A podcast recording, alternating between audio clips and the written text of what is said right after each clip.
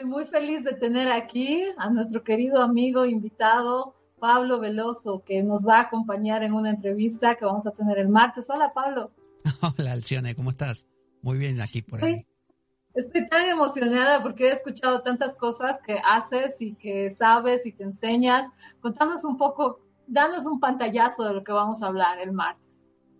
Bueno, eh, el martes vamos a profundizar acerca de las distintas, digamos, variantes, porque el título que le pusimos es El saber al alcance de tu mano, ¿no? Y, pensemos que el saber tiene que ver con el sabor, también es, viene de una raíz que es el sapere, ¿no? el saborear. Entonces, a veces nos olvidamos los seres humanos que podemos saborear eh, las cosas que valen la pena en la vida y a veces son un libro, un autor, eh, una filosofía, eh, todas estas cosas que nos pueden proveer y aportar muchísimo y sin embargo mm, vivimos comiendo las dos o tres cosas que comemos siempre y no nos animamos a probar ese, ese caramelo de otro sabor. Entonces, animarse a probar la sabiduría es decir, a ver si también, no sé, aquí está en la psicología tal, en no sé, en el esoterismo, en la filosofía, a ver qué dice el filósofo aquel o el místico, que mucha gente tiene reparos de, ah, no, no, no, si es un místico cristiano a mí no me interesa, o si es budista, el budismo a mí no me gusta porque X cosa. Entonces, abrirse a, voy a saborear, voy a saborear. Y, lo curioso, Alción, es que cuando uno aprende a saborear, encuentra sabor en todas partes. Eso es lo más eh, maravilloso, porque al principio uno dice, bueno, solo aquí está, ¿no? Solo en mi libro sagrado, solo en mi religión, solo... Pero cuando uno empieza a, probar, descubre que en esencia lo, más eh, asombroso es que el, el, saboreador, digamos, ¿no? Uno, ahí estaba la clave, no en la cosa. Entonces uno aprende el, el acto de saborear y ya lo puede aplicar a lo que sea. Uno se da cuenta que no dependía de las cosas. Es un poco como Dumbo. ¿Viste Dumbo el elefante? Ajá, sí. Viste que Dumbo volaba por, con sus orejas eh, y tenía una pluma que le había dado el, un, ratoncito, creo que era, una cosa pequeñita. Sí, era un ratón. Un ratón.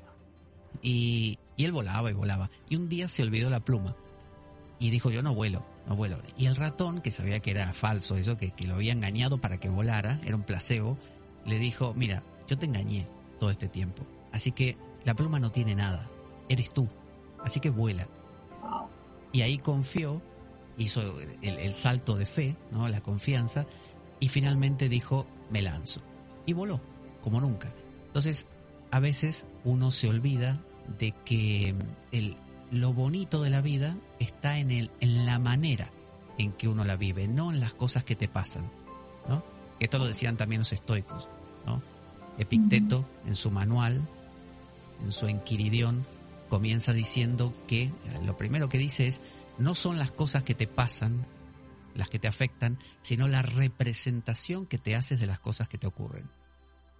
Y lo que tú haces es guiar a interpretar diferente para saborear diferente o cómo, cómo es que se cambia ese sabor, o sea, cómo confías en probar otros sabores.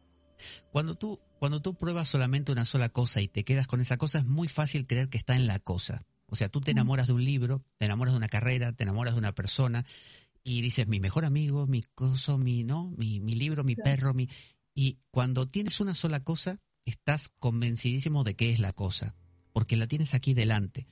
Pero cuando te animas, ah, mira, podría probar esto y lo demás allá, empiezas a darte cuenta que, mira, si, si con este o con esta yo creía que era, me sentía súper bien, pero con esto también y con aquello también y con lo demás allá también, me empiezo a dar cuenta que no, no es que estén las cosas, es algo que yo llevo a todas partes, ¿no?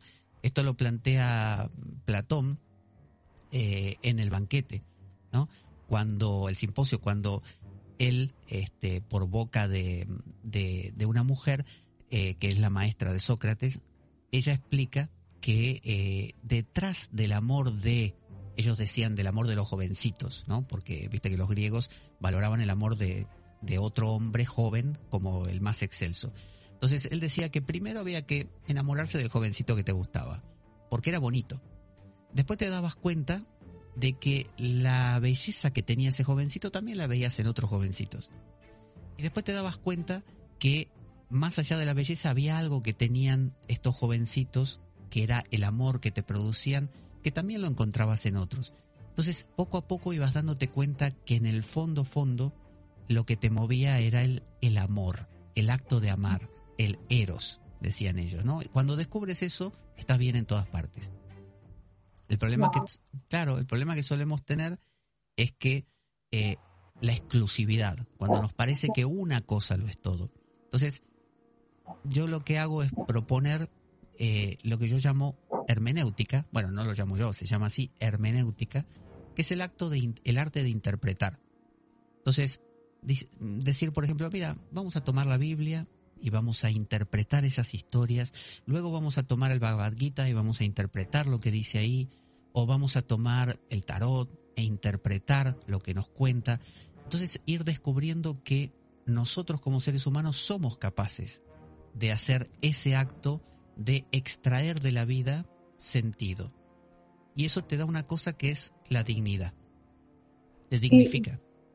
Sabes, lo que me viene a la mente es que tú nos enseñas a no tener monogamia sin saber por qué tenemos monogamia a algo que podría ser más amplio si te abres a otras cosas, ¿verdad? Exacto. La monogamia, eh, por ejemplo, James Hillman, un, un post junguiano, habla de que hay que ser politeísta. ¿no? Politeísta. Y eso se extiende a todos los poli, ¿no? Poligamia, policromía, ¿no? Eh, y, y, eso no significa que tengas más de una pareja físicamente. Lo que significa es que veas a todos los que hay adentro de tu pareja. Porque muchas veces somos monogámicos en el sentido de que monoteístas. Yo miro a mi esposa, por ejemplo, y veo este pedacito de ella que es el único que aprendí a mirar. Pero resulta que dentro de ella hay un montón de gente. ¿no? Hay un montón de dioses. Bueno, aprender a jugar con todos ellos y después también girar la cámara y mirarme a mí y decir, aquí también. Porque si tú me preguntas quién eres, me tendrías que preguntar quiénes son. Mejor dicho. ¿Quiénes son? Toda, una baraja de tarot o más. claro. es esa idea arquetipal. Cuando uno apuesta a la idea de un libro, ¿no? Como lo de Frodo, ¿viste? Un anillo para dominarlos a todos. Un anillo, un libro, una religión, un Dios, un solo ser compacto que yo soy. Yo soy esto. Ahí entras en problemas, porque surgen conflictos con todo lo demás que hay, dentro mío también, y que no lo quiero mirar. Entonces cuando aprendes a abrirte a distintas fuentes y decir, ah, el tarot, por dar ese ejemplo, ¿no?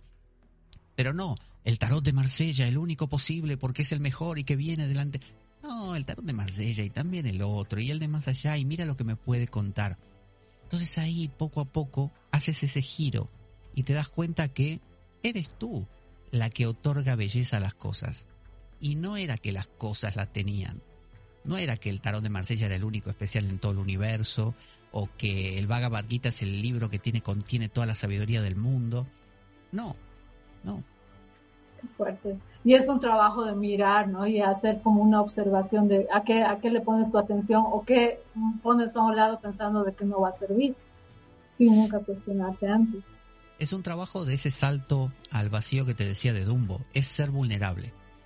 Porque la invulnerabilidad, el poder, nos lo da el control, ¿no? Cuando uno dice, este es mi libro sagrado, ya tengo todo resuelto y esto y no hay ninguna cosa.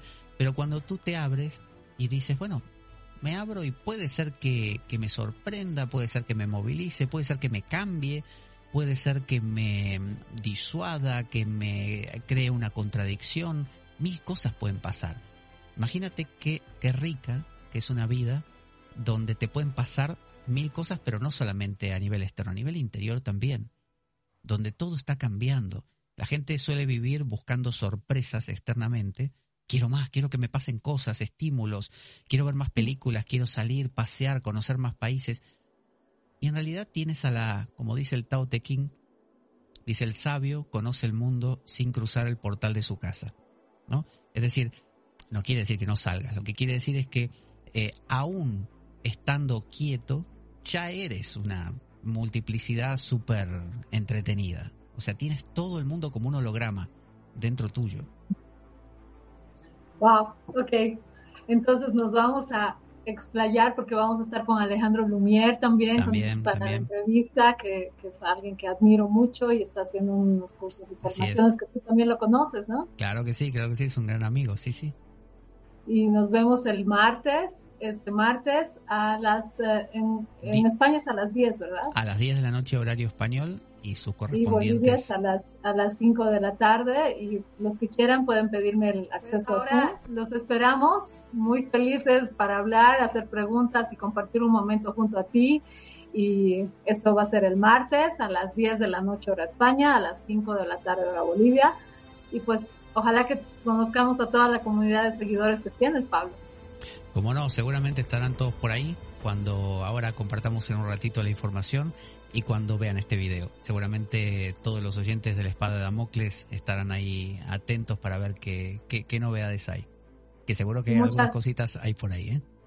Además que muchas gracias por darnos ese espacio para aprender de ti. No, por favor, muchas gracias a ti por esta charla.